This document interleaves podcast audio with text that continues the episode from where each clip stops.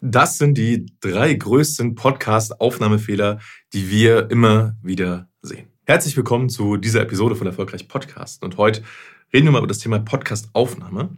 Denn das ist quasi ja unser Tagesgeschäft, ähm, sowohl von unseren Kunden als auch wenn wir mit Leuten im Gespräch sind, äh, die sich für eine Zusammenarbeit interessieren, ist immer wieder das Thema, okay, Podcast-Aufnahme. Worauf sollte ich da eigentlich achten? Was sind die wichtigen Punkte und wie schaffe ich einfach eine gute Qualität immer und immer und immer wieder zu erzielen. Und der erste große Fehler, den ich immer wieder sehe, ist die Technik. Dass Leute entweder sich zu viele Gedanken machen mit der Technik und das Ganze zu kompliziert machen oder zu wenig Gedanken und das Ganze nicht qualitativ genug ist. Was meine ich damit? Naja, ich sehe immer so zwei Tendenzen im Bereich Technik. Das bedeutet, es gibt die Leute, die sagen, okay, ich mache hier einen Podcast, ich sitze eigentlich nur alleine da und ich hole mir jetzt erstmal schön für 5, für 10.000 Euro Technik ran. Und dann hast du dann ein riesiges Setup mit mehreren Kameras, mit einem ATEM, was in der Mitte steht, mit einem Controller, wo du quasi die Kameras hin und her switchen kannst, äh, mit äh, teuren Mikrofonen und dann funktioniert irgendwas nicht. Dann hast du diese diese riesige Investition gemacht, weißt teilweise vielleicht gar nicht so richtig, wie kannst du das Ganze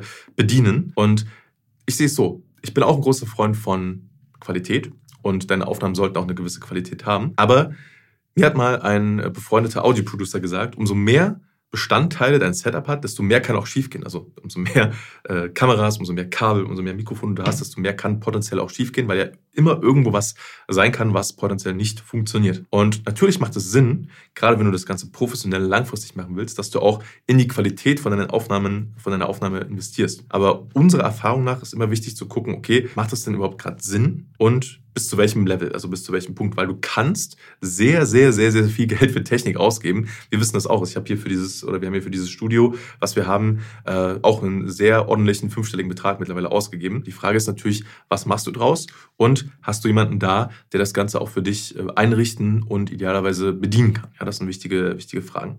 Und manchmal kann es dann einfach die sinnvollere Lösung sein, dass du sagst, okay, äh, du sourst das Ganze aus, zum Beispiel, dass jemand für dich das Ganze aufnimmt, dass du zum Beispiel, wir bieten das ja zum Beispiel auch unseren Kunden an, dass sie dann hierher kommen, äh, zu uns ins Studio und bei uns die ganzen Sachen aufnehmen, weil wir haben die Technik da, wir haben Leute da, ähm, wie zum Beispiel den Julian, unseren Cutter, äh, den Marc, unseren Audio-Producer, die das Ganze dann auch bedienen können und dann weißt du einfach, dass die Qualität gut wird. Oder du hast jemanden in einem Team, der dann dafür verantwortlich ist und sich nur darum kümmert. Wenn du selbst technikaffin bist und Bock darauf hast, ne, dann spricht da auch gar nichts dagegen. Aber sei dir bewusst, es bringt einfach immer mehr Komplexität rein und es kann halt einfach mehr schiefgehen. Das andere Extrem ist dann, dass du sagst, okay, ich habe hier, äh, keine Ahnung, mein Handy, äh, da stecke ich so ein Mikrofon ein und nehme ich einfach mal auf. Das kann für den Anfang okay sein, aber gerade mittel- bis langfristig solltest du schauen, okay, wie kriegst du vielleicht noch ein bisschen mehr Qualität daraus, weil aus meiner Erfahrung raus wird sich Qualität immer durchsetzen. Und gerade wenn dann äh, ja, deine Podcast-Hörer vielleicht auch den direkten Vergleich haben zu anderen Podcasts, die sie hören, vielleicht auch sogar von Mitbewerbern von dir und die einfach eine bessere Qualität haben,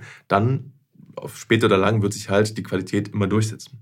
Und das sind so die zwei, die zwei Richtungen, die ich da immer sehe. Also unsere Erfahrung äh, oder unsere Herangehensweise da ist, einfach für dich individuell zu schauen, was macht in deiner Situation Sinn, also wie viel solltest du für Technik ausgeben, welche Technik brauchst du, weil wir haben auch schon sehr, sehr viele Erfahrungen gemacht, ja, welche Mikrofone funktionieren gut äh, in Zusammenarbeit mit welchen Recordern, ähm, was für Kameras machen Sinn und so weiter und so weiter. Das heißt, wenn du da Fragen hast, sprich uns gerne an und wir können dich dabei unterstützen, dein Setup für dich richtig zu wählen. Ja, ganz, ganz wichtig. Der zweite große Fehler ist, dass du entweder nicht genug oder zu viel vorbereitet bist für die Aufnahme. Was ich damit meine ist, es gibt einmal das Extrem, dass du sagst, okay, ich nehme jetzt hier so ein paar Videos auf, ich weiß grob, worüber ich rede, und dann schwafelst du so vor dich hin. Das äh, ja, habe ich auch schon mitbekommen, dass es Leute gibt, die können da so frei von der Leber weg reden. Ich bin auch eher so Typ, äh, ich mache mir ein paar Gedanken und spreche dann relativ frei dazu. Aber das braucht einfach Übung.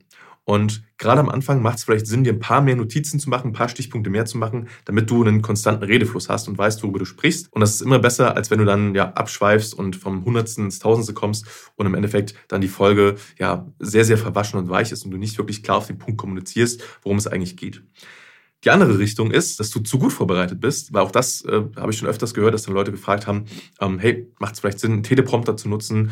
Ähm, wie funktioniert das und so? Und aus meiner Erfahrung raus macht das sowohl fürs Thema Video als auch für das Thema Audio, äh, also Podcasting, nicht so viel Sinn, weil wir sprechen hier nicht von einem, von einem Hörbuch oder von einer, von einer Werbeanzeige, die irgendwie eingesprochen wird, äh, wo jede, jede Nuance, jedes Wort irgendwie richtig betont äh, sein muss und sitzen muss und so, sondern das Ganze ist ja eher so wie ein, wie ein Gespräch. Also mein meine Idee ist immer, wenn ich jetzt zum Beispiel hier äh, in das Mikrofon spreche oder in die Kamera spreche, äh, dass das Ganze so wirkt, als würden wir uns gerade an einem Tisch gegenüber sitzen und führen ein lockeres Gespräch. So soll das rüberkommen. Und mein Anspruch ist es auch gar nicht, dass ich komplett frei durchrede, dass ich mich nicht verspreche und dass ich nicht mal ein M drin habe oder so. Das ist vollkommen in Ordnung. Sondern es geht darum, dass du für dich das richtige Maß findest an Vorbereitung und dass du dich sicher fühlst und gut kommunizieren kannst, äh, aber auch nicht das Gefühl hast, okay, du musst jetzt hier äh, mega angespannt sitzen und jedes Wort muss stimmen.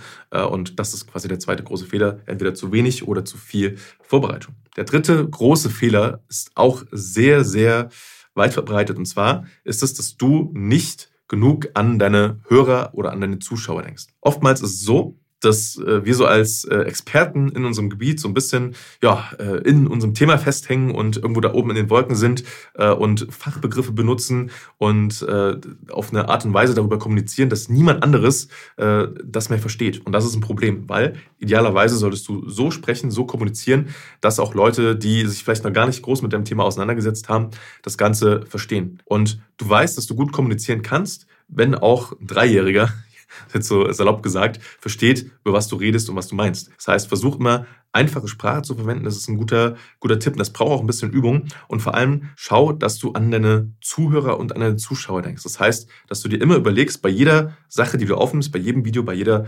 Podcast-Folge und so weiter, ist das denn gerade spannend für meine Zuhörer, für meine Zuschauer? Und wenn du so das Gefühl hast, so, na, nicht unbedingt, dann denk vielleicht nochmal nach, weil ähm, natürlich kannst du auch mal Inhalte einstreuen, die, äh, ja, wo du sagst, hey, das interessiert mich gerade, darüber möchte ich gerade sprechen, aber wenn es halt nur in diese Richtung geht, dann wird es zu einseitig und dann wird auf lang keiner mehr zuhören. Deswegen immer schön an deine Zuhörer und Zuschauer denken. Das ist der dritte große Fehler. Also ich fasse nochmal zusammen. Die großen Fehler sind erstens, du überkomplizierst das Thema Technik oder investierst nicht genug in deine Technik.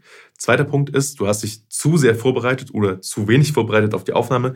Dritter Punkt ist, dass du äh, nicht an deine Hörer gedacht hast, nicht an den Zuschauer gedacht hast, sondern einfach nur aus deiner Perspektive, aus deiner Expertenbrille über ein Thema sprichst und nicht an deine Zielgruppe denkst. Und äh, ja, ich hoffe, du konntest was aus diesem äh, Video hier mitnehmen und äh, freue mich schon auf die nächste Episode mit dir. Ähm, ja, wenn du selbst äh, Themen hast, Fragen hast zum Thema Podcasting, zum Thema Video und so weiter und so weiter, dann kontaktiere uns gerne entweder über unsere Website www.stefanschimming.com oder über LinkedIn, da findest du mich auch. Und äh, ja, ich freue mich sehr von dir zu lesen und zu hören. Bis dahin, bis zur nächsten Folge. Alles Liebe, dein Stefan.